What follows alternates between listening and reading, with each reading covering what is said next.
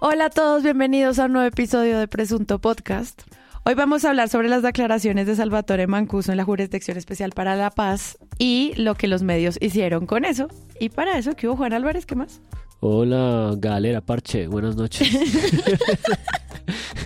Me encanta que insistes en ser como analista deportivo y no lo logras. Sí, buenas noches, ¿cómo están? Santiago Rivas, bienvenido. Muchas gracias, todo muy bien, ¿cómo van las cosas? ¿Cuál es tu salud de periodismo deportivo? Y aquí estamos amigos, una vez al pie de, una vez más al pie del cañón contando, relatando las emociones de este momento, la contienda que trae la alegría grandes y chicos, la alegría del fútbol. Yo no puedo hacer eso, pero quisiera algún día hacerlo para decir esférico. Lo mejor cuando uno quiere decir esférico es ser Oirman Muñoz. ¿Se acuerdan que es este periodista paisa que ya es viejo? Pero que el viejo más hace rato no vocaliza, o sea, vocaliza apenas un poquito más que Yamida Mat. Y es como... Al menos un poquito.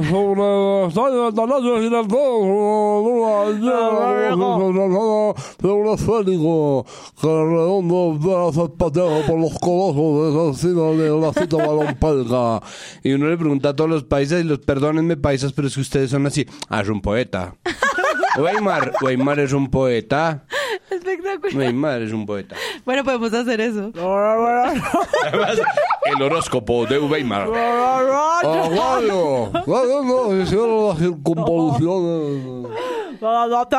Bienvenida María Paula Martínez.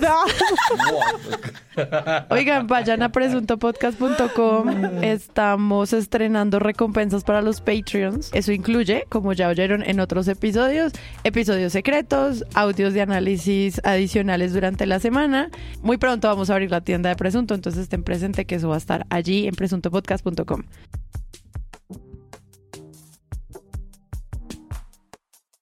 Santiago, ¿de qué no vamos a hablar hoy? Yo tengo dos cosas. No vamos a hablar sobre el corte de gas que está sufriendo el suroccidente de este país, desde el eje cafetero hasta Cali, lo que está pasando con el gasoducto, porque pues no ha habido claridad lastimosamente. Como yo ya les dije, pues yo tengo muy cerca las comunicaciones del Servicio Geológico Colombiano, que ya se pronunció al respecto, ¿no? Este país es muy lindo porque ellos dicen como ¿no? Ellos son pues geólogos y geocientíficos, expertos vulcanólogos, sismólogos, eh, gente que pues que está trabajando en, en, esto y estudiando investigadores y salen y dicen esto no es volcánico y la respuesta de la gente que solo se explica más no se justifica por el miedo es están mintiendo es como pues qué quieren que digamos no y, y, y hay que decirlo porque estamos en medio de, de una crispación no la deriva de la opinión hace que todo sea potencialmente mentira. Entonces salió gente, salió, salió gente y también salió Enrique Gómez a decir eh, que, eh, que, ay, este era el gobierno del cambio y es como no, se cortó el gas porque hay una subida de temperaturas muy fuertes de una emisión de gases que puede hacer que estalle un, un, un, gasoducto, ¿no? Entonces, pues eso es la razón por la cual el corte, pero en ese cruce de declaraciones todo el mundo queda mal parado, incluyendo a la ministra de Minas, pero la verdad es que se trata de un fenómeno que tiene orígenes hasta el momento incontrolables, recónditos y que nada tiene que ver con la política ni con las políticas de transición energética. Lo que está pasando con el gasoducto en suroccidente, pues es simplemente otra cosa que tiene que ver pues con, con la subida de unas temperaturas a nivel anormal y la emisión de unos gases que, como ya lo dijo claramente el Servicio Geológico Colombiano, no son volcánicos.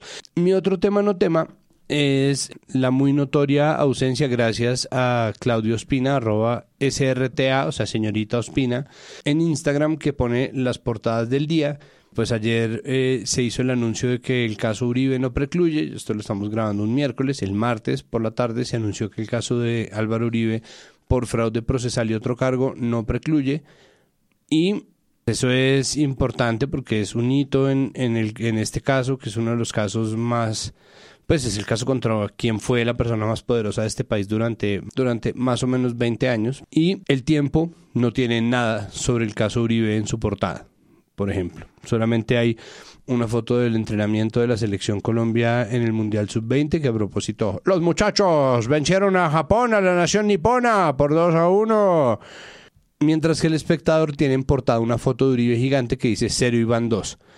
Después, en el país de Cali, por ejemplo, no aparece nada, al menos no de un tamaño siquiera considerable. La patria tampoco, obviamente tienen el asunto del gasoducto. El colombiano sí tiene una pequeña notícula y el Heraldo tiene una foto de tamaño grande de Uribe en su portada. Entonces, la ausencia de este caso, que obviamente se escuda un poco en que Uribe ha perdido relevancia como figura política, al mismo tiempo es muy diciente sobre las omisiones de los medios de comunicación y cómo eso pues obviamente habla en unos decibeles más notorios que si estuvieran diciendo cualquier cosa. No vamos a hablar, o por lo menos no a profundidad, de la entrevista que hizo José Manuel Acevedo, director de noticias RCN al presidente Petro, parte de la entrevista en el avión presidencial y luego en su visita al Guainía. Y le preguntan muchas cosas interesantes, entre esas eh, nos enteramos que el presidente dice no conocer o no haber investigado a la FLIP. Pero me llamó la atención eh, la reflexión que hace sobre los medios y que poco reparo eh, han tenido o hemos tenido nosotros mismos en lo que dijo. Y abro comillas.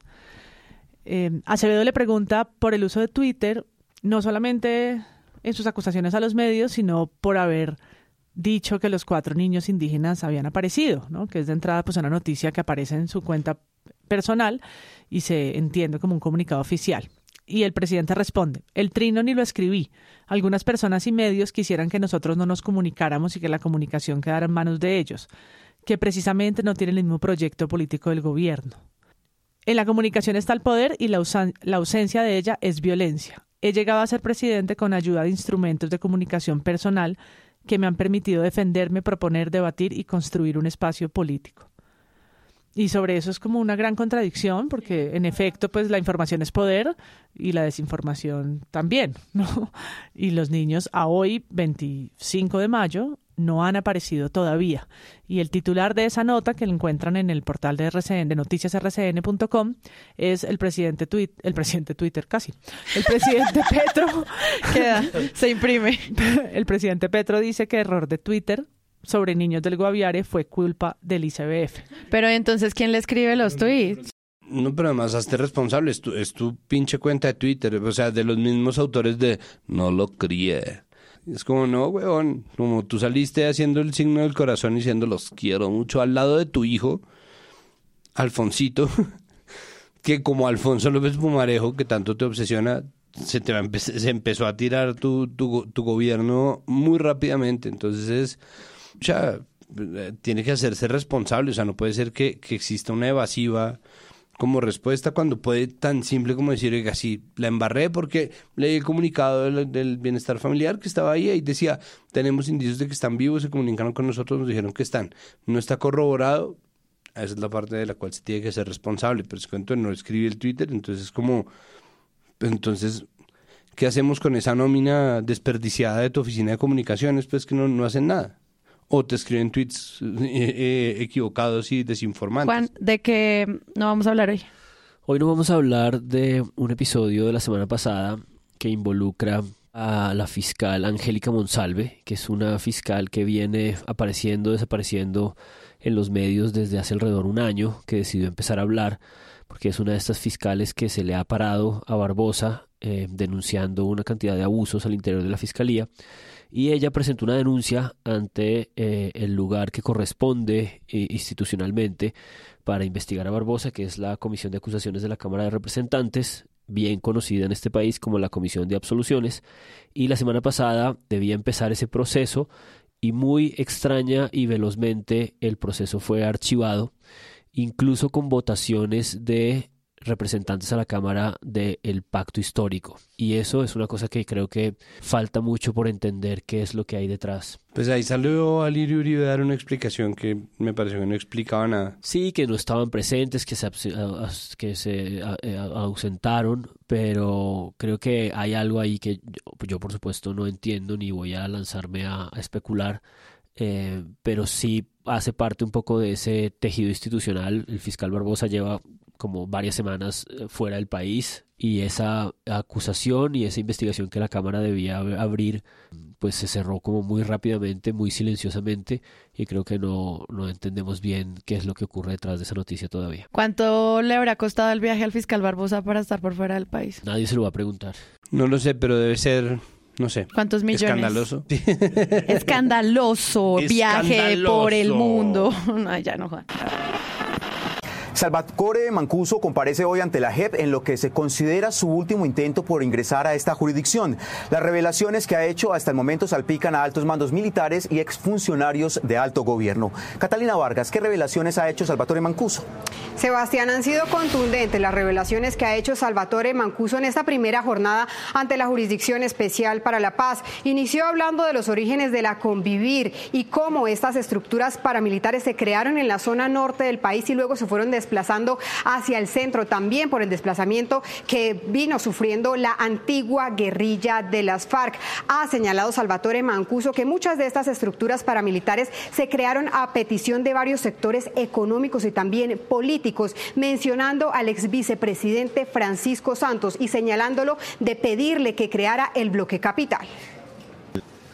La misma oligarquía nacional colombiana eh, pedía la creación de grupos de autodefensa cuando la guerrilla estaba en Córdoba, en sur de Bolívar, en norte de Santander, en el norte de Colombia, les importaba un pepino, pero cuando la guerrilla empezó a tocarlos en las goteras de Bogotá y Romaña armaba su retera y secuestraba ese montón de gente, ahí es cuando llega Francisco Santo a pedirnos que conformemos las autodefensas del bloque capital.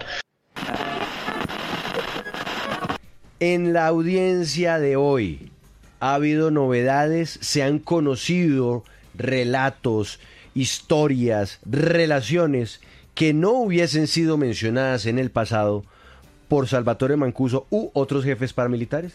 Pues sin duda lo más duro que ha dicho en lo que va de audiencia es esa mención que hace en contra del expresidente Andrés, Andrés Pastrana, el expresidente Álvaro Uribe y también el ex candidato presidencial ya fallecido Horacio Serpa, en donde ha dicho Mancuso e incluso ha pedido una reunión privada con los magistrados para ampliar ese tema, que las autodefensas dieron apoyos a Serpa, a Pastrana y a Uribe. En su momento Mancuso ya había dicho eh, en una entrevista con nuestros colegas de Caracol hace muchos años que eh, sí habían apoyado a Álvaro Uribe, pero lo de Pastrana pues realmente nunca se había escuchado y sin duda pues ha sido eh, bastante fuerte. No sé si le interesa que volvamos a escuchar el audio donde menciona tanto al ex ministro Horacio Serpa como a Andrés Pastrana.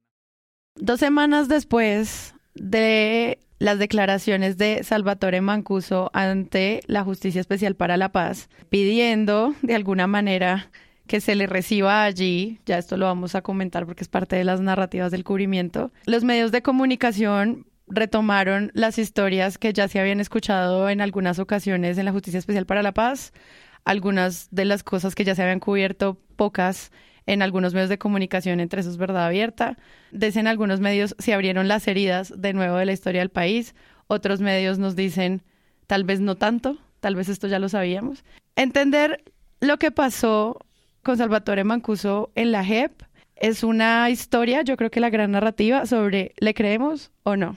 Creo que esas eran las dos historias que nos contaban como esto que nos está diciendo es nuevo o es viejo o esto que nos está diciendo es mentira o es verdad. Eso fue lo que yo vi en todos los medios que alcancé a leer. O por un lado, esto es completamente nuevo y nos dio unos datos deslumbrantes. Por otro, estamos tan acostumbrados a la guerra que ya lo sabíamos. Por otro lado, todo esto como que no va a valer la pena y por el otro sí va a avanzar o abrir investigaciones. Pasaron muchas cosas en muchos niveles alrededor de estas declaraciones que obviamente pues terminan en si la Justicia Especial para la Paz lo va a aceptar. Si lo va a aceptar o no. Yo creo que lo planteas eh, exactamente como creo que está ocurriendo la batalla. A mí sí me interesa mucho que resaltemos el hecho de que la Jurisdicción Especial para la Paz es este tribunal que le ha costado muchísimo esfuerzo posicionar su legitimidad. Hmm. Porque no ha habido un solo momento desde que existe que la derecha en este país no lo haya convertido como en uno de sus grandes enemigos. Y creo que el hecho de que esta audiencia haya ocurrido cuatro sesiones públicas abiertas el editorial del espectador resalta una cosa muy valiosa y es que ante esa pregunta sobre, ah, pero ¿para qué lo vamos a escuchar si está repitiendo lo que ya ha contado? Ustedes que no se han leído las sentencias de justicia y paz, que son cuarenta y pico y cada una tiene mil páginas, o sea, no se las ha leído nadie, es muy difícil tener de verdad presente esta historia. Sí, los periodistas de verdad abierta, creo. Sí, exacto. El espectador en su editorial resalta una cosa que me parece muy valiosa y es el hecho de que esto está ocurriendo en un nuevo espacio. Esto estaba ocurriendo además en transmisión nacional, en Montería, en el centro de convenciones, un dato que yo solo pude ver en la prensa regional, no lo vi en ningún otro lugar cubierto, pero me interesa mucho que no hubo como una discusión alrededor de la legitimidad de la JEP. Por fin creo que se dio un un salto, un pequeño paso a que eso está, digamos, consolidado. Y más bien los ataques de la derecha venían un poco sobre la propia carácter del sujeto, digamos, eh, suponiendo que en el espacio público estamos en una discusión que es al mismo tiempo un juicio. Sí, incluso en el editorial del espectador menciona, no estamos aquí para decir o no si la JEP funciona o no, lo está haciendo o sea, lo hace. Es el trabajo que tiene, es su mandato. Y algo que me parece importante de lo que estás mencionando es que, pues nosotros sabemos que la Justicia Especial para la Paz está aquí para ayudarnos a esclarecer la verdad en torno a las FARC y las fuerzas militares y por eso pensar en un paramilitar ahí era raro. Claro. Entonces ya solamente que él venga a un espacio al que pareciera no ser invitado es noticia. Claro. Y ahí está el segundo punto que me interesa y es que creo que todo el mundo arrancaba muy por delante en esta idea. Eh, vamos a ver si la justicia, eh, la JEP lo acepta o no lo acepta. Y me parece que faltaba un poco de explicación de qué significa aceptarlo o no aceptarlo, porque es la misma JEP la que enuncia en qué calidad lo escucha, qué tipo de sujeto es el que está. Y está esta idea jurídica de un sujeto incorporado funcional y materialmente a la fuerza pública digamos, es si logran construir esa idea de bisagra, que fue la metáfora que la mayoría de los medios usaron, eh, si lo pueden aceptar o no, dependiendo de que cruce un umbral de eh, comunicación de verdad y, eh, allá en una serie de pruebas. Y me parece que esa figura es una figura bien compleja y bien enredada y me parece que no hay como suficiente pedagogía jurídica y de contexto en la mayoría de notas que leímos para entender por qué este sujeto, ¿no? una manzana está en este lugar de tomates y cebollas. La única deslegitimación que yo pude ver, más allá de la pregunta sobre si era nuevo o no, y ya ahorita añadiendo que obviamente cuando sucedió Justicia y Paz, la red social más popular en Bogotá, por ejemplo, era Flickr ni siquiera estaba posicionado Facebook. Más de 15 años. Sí, eh, las, las, las, sentencias son 2014, pero Justicia y Paz, claro. Justicia y Paz, pues la, extradición de Mancuso es del 2008, creo que es, Sí, pero Justicia y Paz, la ley es de 2005. Es de 2005, exacto. Entonces los tribunales, no, pues es que yo me acuerdo que nosotros en Parodiario, o sea, calcule la viejera de esto, hicimos un video llamado Parque Paraca, hablando sobre la lasitud del pacto de Santa Fe de Ralito diciendo que se los han llevado a un retiro, ¿no? Un poco y lo convertimos en un parque y después eh, Panaca nos demandó. porque además la gente se refería mucho a ellos como Parque Paraca, porque ellos son sumamente uribistas. Eh, nosotros no teníamos ni idea porque pues no estamos cerca a Panaca. Entonces, bueno, en fin. Eh, la única deslegitimación fue, hasta donde yo recuerdo, el titular de La tal verdad de Mancuso es una venganza con el gobierno que lo sometió a la justicia y lo extraditó a Estados Unidos.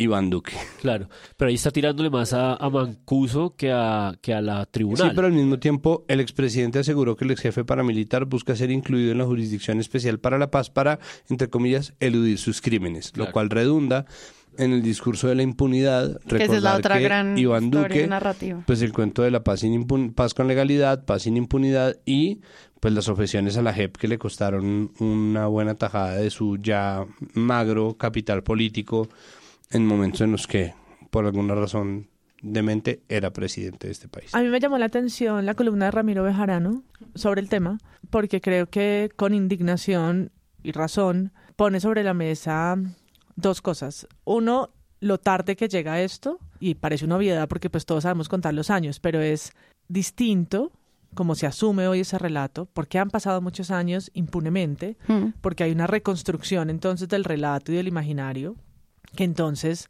vincula a los medios de comunicación en esa responsabilidad y esto es algo que creo que nos interesa a nosotros aquí y es pensar cómo participaron o no y cuáles, porque los medios no son una sola masa, sino cuáles medios y a qué se refiere cuando está diciendo que ciertas entrevistas o ciertos cubrimientos le dieron poder. Específicamente habla del tiempo, ¿no? Específicamente habla del tiempo y de RCN. Y del Meridiano de Córdoba. Y del Meridiano, Ah, sí, el es Meridiano de. Córdoba que pues han sido analizados por otras voces y, y en otros espacios por el rol que jugaron en esos años, pero sobre todo porque habla del doble rasero con el que se miden estas cosas. Porque ahora muchos medios cazaron la idea de que esto pareciera entonces un acto de venganza o de retaliación por un gobierno que lo extradita y desestiman sus Citando a declaraciones, citando a Duque, cuando no han aplicado la misma, la misma fórmula, cuando otros que también son considerados por ellos mismos criminales, acusan a otras personas o a otras bandas que sí les parecen en audiencias similares. Y lo dice así.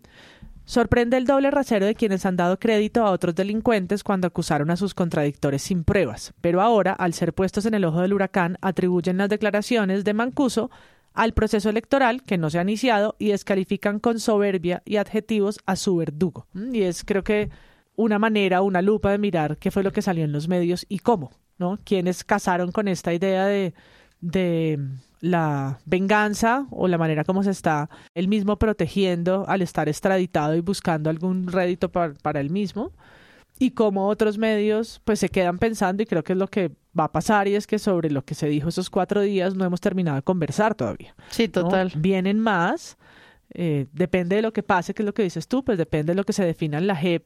Será un proceso legal complejo, pero aparte de ese, creo que haber levantado la olla solo para poner en la mesa qué imaginarios tenemos de la guerra y esos años perversos del paramilitarismo y ese esa justicia y paz mal llevada y todos los falsos positivos y la responsabilidad de las fuerzas militares de propietarios de tierras, de ganaderos en, en las haciendas cordobesas y demás, es algo que barrimos debajo del tapete y ahí participaron muchos sectores, entre ellos los medios de comunicación, no todos, algunos, y, y, a cada uno habrá que darle un poco el análisis de la medida en que lo hizo. Pero creo que esto es apenas como, ¿no? Una olla a presión que le liberamos un poco para luego, no sé, enfriado el asunto con la metáfora, entrar a mirar qué es lo que queda, cuál es el residuo de eso y qué vamos a entonces a pensar ahora frente a, la situación del sí, como el imaginario de conflicto armado construido por, por esos tiempos. Sí, que eso es precisamente el, el, llamado a entender la narrativa de impunidad que decía Santiago, que también lo hace el editorial del espectador cuando ellos dicen estamos confundiendo impunidad con por fin entender el tema. Que le estemos hablando de esto otra vez no significa que sepamos qué pasó.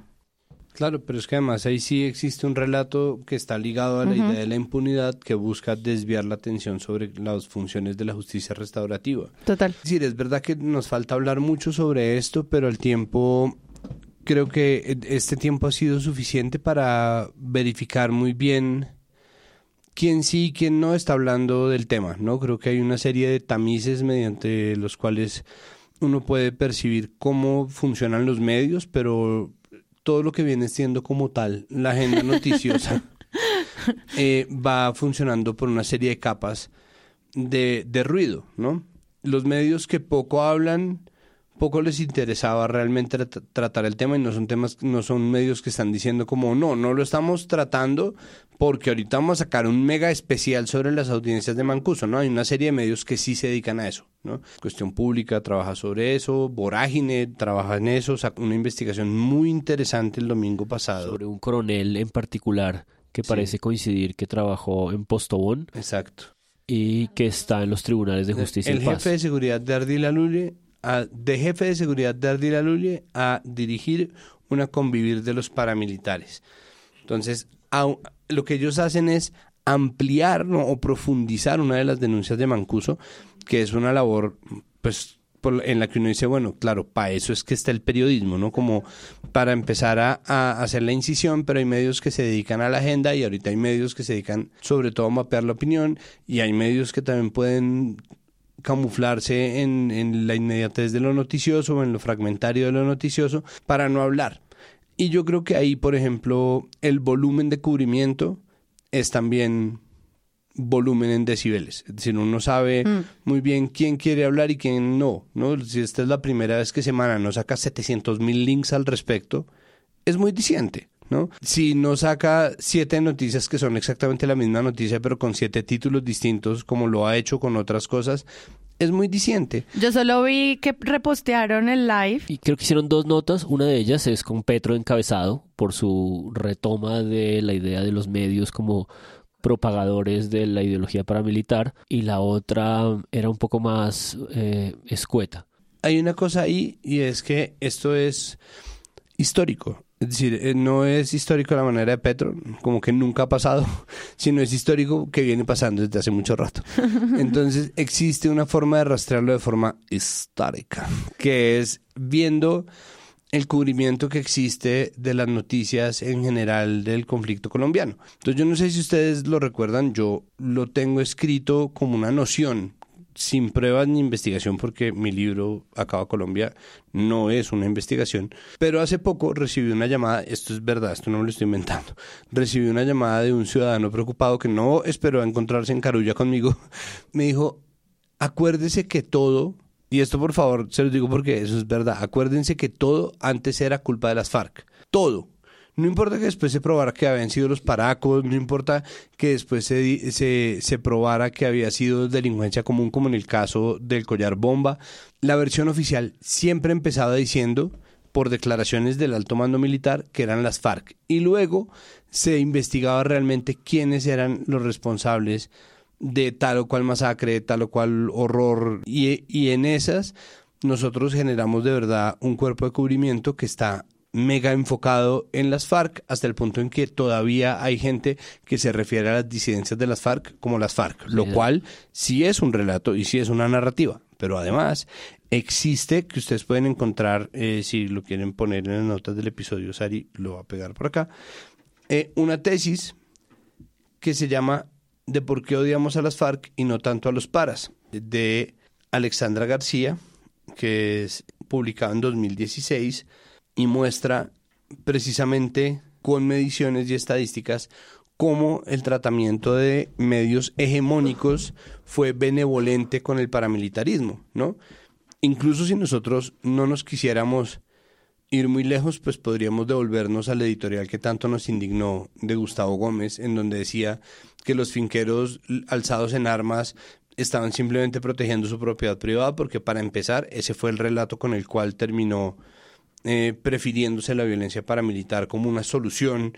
Y ahí es donde no, es donde podemos empezar a rastrear los editoriales que ya hemos, que ya habíamos hablado, los editoriales de El 97 del tiempo, y ya después de eso podemos empezar ahí sí a hablar de pruebas. Pero digo, esto que está pasando, este desestimar la gravedad de la violencia paramilitar, no es nuevo. ¿no? Esto es una cosa que viene pasando desde hace mucho tiempo. Y en un país que se acostumbró durante décadas a tener un solo coco, que eran las FARC, las otras violencias pudieron un poco pasar de agache. Y esto obviamente no borra el trabajo valientísimo de un montón de periodistas, hombres y mujeres que fueron asesinados por el paramilitarismo, por el poder político, con la connivencia de las Fuerzas Armadas de Colombia.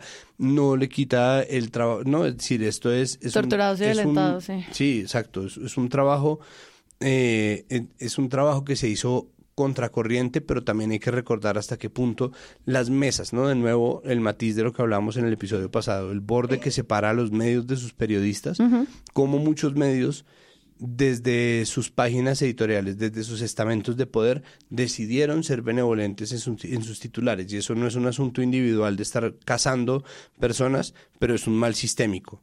¿no? Y ahí la manera en cómo se cubren las palabras que se eligen tienen un peso, y tienen un peso sobre todo si se hace durante décadas. No, eso me hacía pensar en la manera como se puede leer justamente a raíz de esto que estamos discutiendo, que es eh, eh, la declaración de Mancuso relacionada con los medios y en concreto este editorial del tiempo que el hombre eh, puso a rodar y a que la gente volviera sobre él, eh, que al mismo tiempo se duplicó entre editorial y columna de Francisco Santos, eh, que se encontró del 29 de abril del 97, que es una columna que los invitamos a leerla. eh, lo hicimos la semana pasada para los Patreons de Presunto. Es eh, una columna endiabladamente reveladora sobre los adjetivos, los verbos, la mirada casi eh, admiradora que eh, Francisco Santos desarrolla alrededor de Carlos Castaño, del proyecto contrainsurgente, la manera como lee el contexto en el que las cosas están ocurriendo. Hay un momento en el que tienen que discutir sobre la humanización del conflicto y entonces básicamente dice, bueno, aquí todos han matado, pero eh, claramente pues los de las FARC son más sanguinarios, en fin. Pero todo esto me lleva a una cosa que yo creo que está en la... Yo llegué a ella a través de la nota de la silla vacía que hace esta lista de 10 eh, puntos tocados por Mancuso. Y es una columna, videocolumna que eh, publica eh, Ginette Bedoya en la que básicamente está un poco haciendo una defensa cerrada de la casa editorial El Tiempo, haciendo una defensa justamente rompiendo los matices entre el medio y el reportero, diciendo un poco que este tipo de señalamientos es eh, un, poner en riesgo a los reporteros de barro. Obviamente usa su historia personal muy escueta y delicadamente, pero hay una cosa que me, me, parece como significativa de esa columna de defensa cerrada de la Casa Editorial del Tiempo que hace Ginette Bedoya ahorita en estas semanas a raíz de estas declaraciones, y es que su gran argumento para sostener que esto que Mancuso está diciendo es un despropósito, que de ninguna manera pudo ser posible que el hombre entrara a la Casa Editorial del Tiempo porque que el hombre dice que él entró y que este señor Francisco Santos lo llevó y lo ayudó a sentarse con los editorialistas y les ayudó a, legitimar su discurso, es lo que él dice.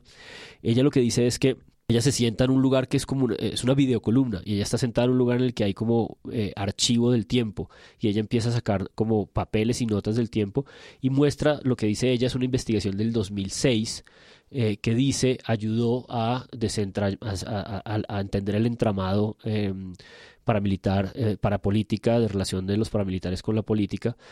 Y, me, y, me, extraña mucho que su argumento fuerte sea del 2007, del 2006, una nota del 2006, cuando estamos hablando de editoriales y de columnas de 10 años atrás, eh, cuando todavía estaba este margen y esta ambigüedad sobre si las convivir tenían un marco legal o no, eh, sobre si pudo haber terceros empresarios que se metieron en eso, en esa financiación, porque había una especie de eh, umbral eh, jurídico que se los permitía financiar estos grupos de autodefensa, convivir, que no se sabía de dónde venían las armas o qué, pero que aparentemente podían. Esta discusión que hay ahí sobre esa génesis eh, es mucho anterior a ese 2006 que ella argumenta y me parece eh, pues muy significativo que el tiempo haya salido un poco con ella como su reportera pues emblemática estrella a hacer esa defensa cerrada. Mm, María Paula. Sobre eso creo que mm, el punto que resalta la silla vacía en el resumen de 10 claves que hace esas 800 páginas de mm, declaración dice así, algunos medios ayudaron a los paras a lavar su imagen. Una forma resumida de citar a cuáles hizo referencia Mancuso y echar para atrás la memoria de qué fue lo que pasó. En la silla no, no hacen relación a esa visita de Pacho Santos, sino al contenido que sí es publicado y rastreable, además, en, en Internet, donde está la entrevista que le hizo, por ejemplo, Claudia Gorizati a Castaño. Y dice, aunque la sentencia no profundiza en este punto, porque no fue una política del bloque Catatumbo, sino de la Dirección Nacional de la SAUC, la sentencia critica el cubrimiento de algunos medios, vuelvo a decir, algunos medios, porque siento que esto también, paréntesis, ha hecho que muchos salgan a defenderse y es como no, no son todos, por supuesto. Los medios no son una categoría que lo pueda agrupar todo y a veces es incluso como grosero no decirlo así porque ahí cabe todo el mundo o no. Aquí dice algunos medios sobre el crecimiento de ese grupo paramilitar. Ya una sentencia de justicia y paz, vieja, eh, había dicho que la entrevista que le hicieron a Carlos, a Carlos Castaño, perdón, la que me hacía la, la, entrevista que le hicieron a Castaño de Claudia Borizate que hice referencia hace un momento en la noche de RCN, la que hizo Darío Arismendi en cara a cara y la que hizo la agencia Colprensa ayudaron a darle un impulso ideológico a la SAUC. No está diciendo que contribuyen de la misma manera que las fuerzas militares a masacres, pero está poniendo en alerta cómo esa pantalla que les dieron o esos micrófonos, abonaron un escenario para que pensáramos como audiencia algo sobre unos actores, en este caso paramilitares. Algunos medios, dice incluso, hablaron de combates entre paras y militares justo antes de la masacre, justo antes de la masacre de Chengue, que según el paramilitar Valdiris eran mentiras planeadas para que alcanzaran a salir del pueblo después de masacrar a 27 personas, pero antes de que llegara la infantería de Marina. Y la pregunta que deja la silla, que me parece interesante, es que la sentencia no dice si los medios sabían que esas informaciones eran falsas o fueron instrumentalizados por, por el mismo grupo. Y de nuevo, creo que, que la columna que escribió Marta Ruiz al respecto sobre la responsabilidad de pensar lo que el periodismo le debe al país y lo que el país le debe al periodismo en términos de cubrimiento de conflicto armado, ¿no? merece como mayor profundidad, detenerse yo sé que muchas declaraciones de Mancuso son más graves en la medida que condenan a personas en específico y está hablando además de, de la impunidad pues con la que se han tratado muchos militares que participaron en estos acuerdos y que pues son victimarios de masacres y de ejecuciones extrajudiciales. Pero creo que pues para presunto el tema de, de los medios y las lavadas de cara en ese momento pues son fundamentales. Hay varios antecedentes de, de, estas acciones, ¿no? Existe, por ejemplo, el antecedente de que en Ruanda se hizo una, una corte que juzgó, o, las cortes de justicia transicional juzgaron también el papel de los medios de comunicación en la gestación de lo que fue un genocidio eh, en medio de, del conflicto interno ruandés. Eh, mucha gente utiliza esa, ese ejemplo para pedir que el gobierno sí salga a condenar y sí salga a hablar de los medios y sí regule eh, la ética de los medios, pero olvidan que quienes gestaron eso hacían parte de la rama judicial, ¿no? Y hace parte de un entramado que es importante rescatar porque pese a que sí efectivamente existe connivencia de ciertos medios, algunos periodistas, directores de periódicos, de medios de comunicación, existe también forma mucho más amplia que nos obliga a leer eh, matices, ¿no? Para empezar, este matiz, y es como quien ha de juzgar esto, pues es más eh, entidades del estilo de la Comisión de la Verdad que simplemente documenta o justicia transicional que está pues, realmente viéndolo si acaso ellos quisieran, porque por ejemplo en la competencia de la JEP no está llamada a civiles, por lo tanto los medios de comunicación quedan salidos de la justicia transicional del conflicto Estado colombiano, Fuerzas Armadas Revolucionarias de Colombia, FARC, ¿no? Pero la Comisión de la Verdad hizo, y yo la he mencionado mil veces y MP la ha mencionado mil doscientas, una exposición de la mano de Forensic Architecture sobre desaparición y despojo de tierras, en donde muestran los titulares de medios que están conestando prácticas de despojo de tierras, ¿no? que están mancillando ¿no? la validez o la relevancia de la presencia campesina en el campo, que es una locura porque se habla ¿no? en formas pasivas. En esta misma, este mismo artículo, esta tesis de la misma Alexandra García, dice que, por ejemplo, cuando se habla del paramilitarismo se recurre a la nominalización o a la voz pasiva para ocultar el actor del hecho, como por ejemplo, la masacre fue cometida en el municipio de, en vez de decir, no, lo mató y ese tipo de, de, cosas que con las FARC no pasaban, ¿no? Porque ponían las FARC asesinan a siete, las FARC matan a cinco campesinos, las FARC asesinan, las FARC matan a periodistas, se oculta cuando se trata de otras noticias. Entonces, esto es una fibra de matices muy finos, hay que hilar muy fino, hay que hacer un trabajo muy riguroso, no basta con tuitear, no basta con imputarse, no basta con salir a decir que todos los medios son absolutamente culpables y responsables, no basta con decir, por ejemplo, la cosa más habitual que es salir a decirle, ¿y qué dice Luis Carlos Sarmiento Ángulo de su trabajo con paramilitares? Nada, no tiene nada que decir porque es que Sarmiento Ángulo no era dueño del tiempo cuando eso pasó. ¿No? Entonces, a mí no me gusta Sarmiento Ángulo, me gusta imitarlo, no, no me gusta Sarmiento Ángulo, pero al mismo tiempo Sarmiento Ángulo no es directamente responsable de lo que pasó en el 97 con el periódico El Tiempo. Si él quiere hacer una disculpa pública en nombre de lo que pasó, en cuanto haya pruebas de eso, porque en Colombia pesa un montón la verdad judicial, que está bien, porque es un derecho, el derecho al debido proceso, pues eh, ahí puede salir a hacerlo. Y ahí es donde empiezan a, a, juzgar esos matices. Y la última cosa que yo quisiera añadir a ese debate de análisis es, también hay que entender que esto, de nuevo, es un problema sistémico.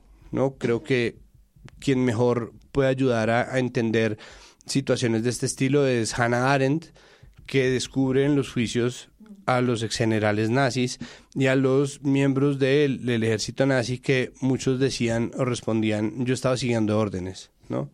Entonces, claro, queda que uno es responsable de cada orden que decide seguir, pero al mismo tiempo sí queda eh, la noción de que los sistemas generan comportamientos sistémicos y gregarios que normalizan ciertos comportamientos. Eso no quiere decir que esté bien, simplemente quiere decir que al quinto titular, al titular número 10, al número 100, al número 150, al 1200, se convierte eso en un problema sistémico de normalización de un lenguaje utilizado para designar ciertas cosas. Entonces hay un punto en el que eso tiene cierta inercia. No lo hace mejor, claro. pero hay, ah, tiene que ser una categoría de análisis también. En esa filigrana, en ese detalle de la voz pasiva, un poco para ocultar, presiento que ahí hay eso, una, una especie de incorporación no consciente, ¿no? Eh, una especie de, de práctica ya diseminada. Y me pregunto si en esta respuesta que hubo ahora eh, alrededor de estas declaraciones de Mancuso eh, en esta prensa un poco dividida en enfatizar no hay nada nuevo, eh, para que lo volvemos a escuchar, o esta prensa que dice es un escenario de escucha diferente, es un momento de la historia del país diferente, claro que hay un valor en volver a escucharlo, claro que hay un escenario en el que el hombre hay que saberlo leer porque por supuesto está en una estrategia retórica en el sentido en el que está buscando un beneficio particular la pregunta de contexto clave, pero ¿qué beneficio particular está buscando? Bueno, sabemos que en Estados Unidos está por salir porque terminó sentencia. Llegar y no venir a la Vuelve cárcel. a Colombia, no tendría cárcel. Pero lo que los medios no te dicen al mismo tiempo es que en abril de este año la fiscalía le imputó ciento y pico de cargos nuevos. O sea, él sí está en una batalla con ciertos poderes de la justicia en Colombia que no quieren que venga a estar libre y hablar de cualquier forma y él está un poco tratando de cobijarse ahí en la JEP. Este discurso, por ejemplo, de, bueno, pero presentó pruebas o no, sin entrar en la profundidad de unas cosas que descubrí en, em, en Voz Alta, creo que se llama, el podcast de Espinosa entrevistando a Restrepo, el director de Verdad Abierta, que dice siempre ha existido la idea de que los paramilitares destruyeron las pruebas porque en su propia narrativa, en su propio eh, interés estaba proteger a los financiadores. Es decir, siempre ha existido un poco esa idea de que los paramilitares destruyeron eh, esas evidencias. Es más, existe este rumor que no ha sido probado de otra forma que, que mención como rumor de que cuando ocurre esa extradición veloz, que los sacan de las cárceles y los mandan a Estados Unidos, el propio aparato de justicia colombiano que hace esa transición para mandarlos rápido les destruye documentos, pero hay, eh, hay, declaraciones de, de Mancuso en el que cuenta este señor Restrepo que él mismo dice haber destruido información. Entonces, las pruebas es una cosa que quienes la están pidiendo y conocen esta historia saben es un elemento fetiche que, que probablemente eh, dejó de existir hace mucho tiempo por la misma lógica de, de, relación con la justicia de, los, de estos eh, cabezas del paramilitarismo. Entonces son tantas capas que me pregunto si en esta idea de no hay nada nuevo o algo nuevo, no está también esa inercia, ¿no? Esa inercia un poco del sesgo ideológico del reportero del medio eh, en su posicionamiento sobre, sobre este proyecto contrainsurgente. Que a mí por eso me gustaron tanto las listas, tanto la de sí. Catalina Oquendo en El País América como la de Santiago Rodríguez en La Silla Vacía. Gracias por ayudarme a entender el resumen, pero al menos era un poquito más, más centrado a cuáles fueron las preguntas que quedaron sin responder, cuáles fueron las cosas de las que no se trajo pruebas, cuáles fueron las que se pidieron pruebas privadas para seguir avanzando en el tema y qué queda, o sea, y cuáles son los vacíos o lo que a ellos les causó interés, así como ustedes mencionaron, para abrir nuevas investigaciones. Estoy de acuerdo en que las listas tienen como el provecho de, organizar una cantidad de información muy densa y muy difícil de reconstruir, pero a mí, de hecho, de la silla vacía, el texto que más me interesó, eh, a diferencia de ese de las listas y del que MP citó hace un rato, del 19 de mayo de Santiago Rodríguez Álvarez que se titula Mancuso pone la lupa en la impunidad para aliados del paramilitarismo porque sus fuentes allí son la gente de rutas del conflicto, la, el señor de verdad abierta y, y, es un poco una explicación, me parece que fue el mejor análisis que leí porque es un poco hacer entender por qué esos terceros que están mencionados en las eh, sentencias de justicia y paz nunca han sido investigados, porque un poco creo que la única razón por la que la JEP tiene los oídos abiertos y puede explicar, a pesar de que se, está, digamos, apegando a esta figura del sujeto incorporado funcional y materialmente a la fuerza pública, que es esta idea de la bisagra, que creo que nadie nos ha explicado del todo bien, pero es como encontrarle un ángulo para que Mancuso tenga sentido como opera dentro de las cebollas y los tomates. Está esta, esta pregunta de por qué todos estos terceros nunca han sido investigados. Y todo el mundo dice, bueno, pero Mancuso va a hablar, pero ¿dónde están las pruebas? Y la cosa es, estas sentencias de justicia y paz existen hace 10 años, desde el 2014, 2013.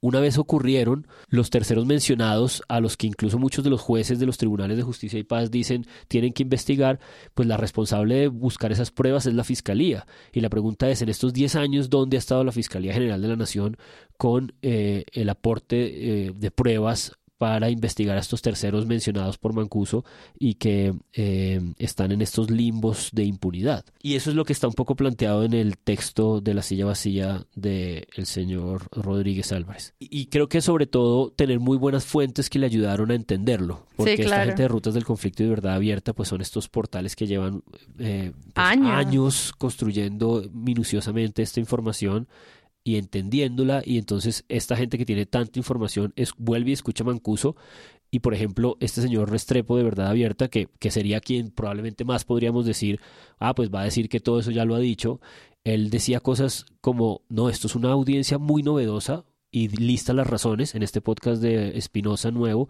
Y una de las razones que más me interesó es esta idea de que el sujeto que denuncia, que está repitiendo las mismas cosas, lo está haciendo en un tono y en una clave absolutamente diferente a la que la hizo hace 15, 20 años, porque en ese momento parece que era completamente soberbio, completamente, sí, crecidito, ¿no? Y, y no, y no le contestaba bien a los jueces. Y entonces lo que él dice es, es sorprendente que los magistrados de la JEP no estuvieran tan mejor preparados porque ahora tenían a un corderito que les decía sí, se señoría todo el tiempo y pudieron estar muchísimo mejor preparados para contrapreguntarle y decirle, pero a ver, otro detalle, otro detalle. Ahora, también está muy claro en este performance público que todo el tiempo que llegaba en un momento delicado, él decía, esto para audiencias privadas, esto para audiencias privadas. Y los magistrados pues sabían que él iba a decir eso, entonces esa carta también, cómo se estaba jugando de lado y lado. Y él sin duda se está protegiendo, pero yo vuelvo sobre la idea de esos de lo que significan esos 15 años, porque Bejarano también lo dice en la columna. Otra hubiera sido el rumbo de esta fatídica historia si entonces hubiéramos escuchado a estos supuestos salvadores que regaron la nación de sangre inocente, disque para repeler la insurgencia. Está refiriéndose a quienes no han condenado o sí lo que dijo y la relación con los medios, pero eso está llegando tarde y muchos, Dice aquí, muchas personas que tenían derecho y deber de dar explicaciones están muertas hoy. Mm, Horacio Serpa. Entonces, exacto. Y pues sale su hijo a defender en una columna en el periódico El Tiempo, creo. Eh, sí, de la memoria... respete la memoria de Serpa. Entonces, claro, la, la verdad tantos años después es, termina siendo este asunto de la verdad judicial, claro. que es la que se puede probar con lo que hay, y que además le han dado a Mancuso 30 días para presentar las pruebas de, todo lo que dijo, de mucho de lo que dijo. 30 días que están contando en este momento.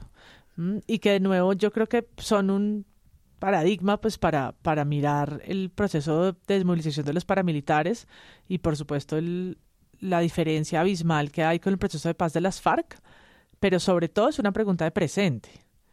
¿Cómo los medios están cubriendo a estas grupos armados, cómo están hablando de disidencias cuando no lo son o sí, a quiénes están llamando FARC, cómo y por qué, a quiénes están llamando narcoterrorista y cultivando un estereotipo y una manera de...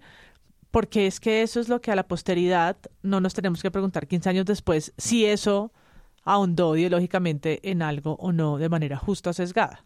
¿no? Eso es como un llamado a que hoy se piensen porque el paramilitarismo al final no tampoco está extinto decir, hoy hablamos también lo que está pasando en Montes de María. La situación es lamentable, está muy heavy metal. La, el orden público, la extorsión, lo que está pasando, por supuesto, asesinatos a líderes sociales, pero también a otras personas de las comunidades muy selectivos, ¿no? Que diría uno en estos tiempos, en dónde están las fuerzas militares y qué relación están teniendo con esa, con esa situación de orden público. Monpós aparece con las paredes rayadas de bloques y de nuevas suerte de autodefensas gaitanistas, Entonces tampoco es que estemos hablando de algo como, ¿no? El Bogotazo. No, no, son estructuras que han mutado en el tiempo y que las que nos tenemos que enfrentar en el pasado como relato y en el presente, hoy, ahora delinquiendo, en, haciendo paros armados en lugares del país. Sí, incluso si como los nuevos grupos armados que son, que ahora tienen otro nombre, ¿no? supuestamente de, de paramilitares mutaron a Bacrim y luego de Bacrim a estos que tienen esta sigla, ¿no? Como grupos armados de impacto público alto, algo así, no me recuerdo. Eh, independiente de, cómo estén operando hoy, cuál es el daño que hagan al orden público, creo que la pregunta que, plantea CMP es, muy valiosa porque creo que en el fondo la cicatriz, a propósito de esta metáfora de volver a abrir la herida, esa cicatriz de la ideología paramilitar contra insurgente, ¿no? de, de, esta minuciosidad con la que la gente decente eh, de este país, empresarios y fuerzas armadas, utilizaron a un tercero para hacer el trabajo sucio, es una cosa que sí que está en la mentalidad colombiana como una cosa no resuelta, ¿no? Como una cosa, creo que en el caso del, de las movilizaciones del estallido social y del paro volvieron a aparecer muy intensamente, ¿no? Como, como práctica casi barrial, casi de ciudadano. Y, ahí creo que se, se hace muy valiosa esa pregunta de, de por qué sí es una discusión no solo del pasado, sino también, como lo dices, del presente. Pues hay unas preguntas ahí interesantes que siento que durante estos 30 días de lo que hablaba María Paula, pues muy seguramente los medios que cojan estos hilos les van a dar investigaciones espectaculares. Lo de defina o no Mancuso, la información está desde hace mucho tiempo y hay que volverla a rastrear y tal vez destapar caños feos, pero todas las preguntas sobre la Brigada de Infantería de Marina del Montes de María, las relaciones con Venezuela y los militares venezolanos, quienes también tuvieron algún tipo de relación, solamente preguntarse de dónde podrían estar esas 200 personas enterradas y es como, bueno, vamos a buscarlos, eso es completamente nuevo. Parece que esos son los puntos nuevos. El tema de los funcionarios de Ecopetrol, que la JEP le dijo, necesito nombres. El tema Postobón y el tema DAS. Este señor abrió una agenda como por 27 planos, de los cuales se pueden hacer 700 informes investigativos de periodismo a profundidad. Hay que hacer un llamado a, a la a la fineza, ¿no? Hay que hacer un llamado a, a que periodistas agudos y agudas hagan uso de la mirada más atenta que tengan porque creo que los cubrimientos no basta en este caso con darles bombo, ¿no? Creo que yo tendía a desconfiar muchísimo de, de los Así como tiendo a desconfiar obviamente de la legitimación y de citar a Duque en el título como lo hace Semana, así como tiendo a, desconfiar de Semana, también tendía a desconfiar en este caso muchísimo de quienes titularon Las verdades de Mancus, ¿no? Como, pues hay que tomar todo con pinzas, ¿no? Y, y en este caso el debido proceso tiene que surtirse porque eso también es un derecho humano, pero además eh, me parece que quienes, por ejemplo, como Catalina Oquendo, como Santiago Rodríguez en la silla vacía o como la gente de Mutante, recibieron no solamente como haciendo una labor de servicio, que estas dos listas, la de Catalina y la de Santiago, eh, hacen una organización muy buena para leer para gente que no tiene tiempo de mandarse 32 a 36 horas de audiencia, ¿no? ese, ese viajado. Para eso hay periodistas que se dedican ¿no? a los que clavan ahí a que oigan exactamente todo, lo puedan transcribir, documentar, anotar todo. Este trabajo se junta con lo de mutante en la medida en que validan la perplejidad de mucha gente, ¿no? No se paran de una manera, no sé si cínica, pero sí como un poco soberbia, como de, esto ya lo vamos a ver en Justicia y Paz. Y es como si mucha gente que está tuiteando esto tenía tres años cuando Justicia y Paz y está recibiéndolo por redes sociales, está viéndolo por primera vez de forma abierta. Es la primera vez que mucha gente oyó esto. La primera vez que yo oí muchas de esas cosas fue hace muy poco frente a la Comisión de la Verdad, cuando estaba empezando a tratar de entrar en la JEP. Entonces no es como que eh, no, la gente ahí. es que las sentencias de justicia y paz, ¿quién las conoce? No, son absolutamente recónditas. Parte de eso era la gracia. Entonces, pues ahí está lo otro. Lo otro es los cubrimientos que tienen clara la historia, no solamente la historia del cubrimiento, sino también la historia de este conflicto paramilitar, que no pretenden venderlo como algo nuevo ni como algo insignificante.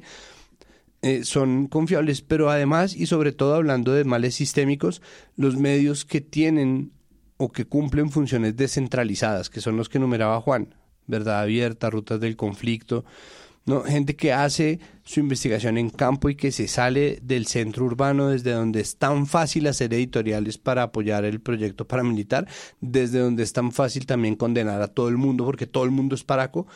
es gente que está al tanto de esos matices. Entonces, por eso yo insisto que este es un tema que obliga a las miradas finas porque es muy doloroso, porque es muy fácil entrar en unas generalizaciones muy peligrosas y porque además, como la búsqueda es de verdad y justicia y de reparación, creo que un poco hay que ponerse en sintonía de eso y ver cómo se presta ese servicio. No quiere decir que tengamos todos que volvernos medios de comunicación aliados de la JEP, simplemente que podamos aunarnos a un esfuerzo verdadero de reparación y justicia. De acuerdo.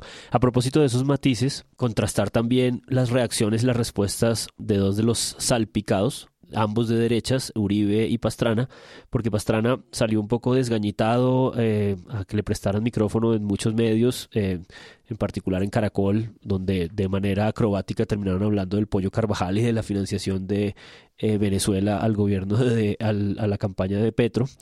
Pero en contraste de la no audiencia de la no audiencia en Caracol y nadie le preguntó ni le dijo nada. Del falso positivo del falso directo el falso. hombre empezó a decir empezó así y las y las declaraciones del pollo Carvajal sobre la financiación de Petro y es como ningún periodista le contestó en fin. Pero en contraste a ese desgañitamiento una de mis nuevas palabras favoritas Álvaro Uribe sí salió a responder de una manera que me sorprendió mucho porque tenía como el libreto ya muy armado. Por un lado citando al padre de Ru. Él responde con un comunicado largo, además. Sí, pero en semana citan dos puntos. Uno, en el que él recupera una declaración del padre de Ru, en el que cuenta cómo él le pidió que eh, hablar, contestara sobre el apoyo de Mancuso a su, a, su campaña y en su momento Uribe dice, eh, yo, el padre de Ru sabe porque lo, lo hizo, lo puso de presente que yo rechacé ese, ese apoyo. Entonces, bueno, me parece muy extraño que ahora el padre de Ru sea una de las fuentes eh, válidas de Uribe después de los meses anteriores que supimos de lo que pasó con el informe de la Comisión de la Verdad.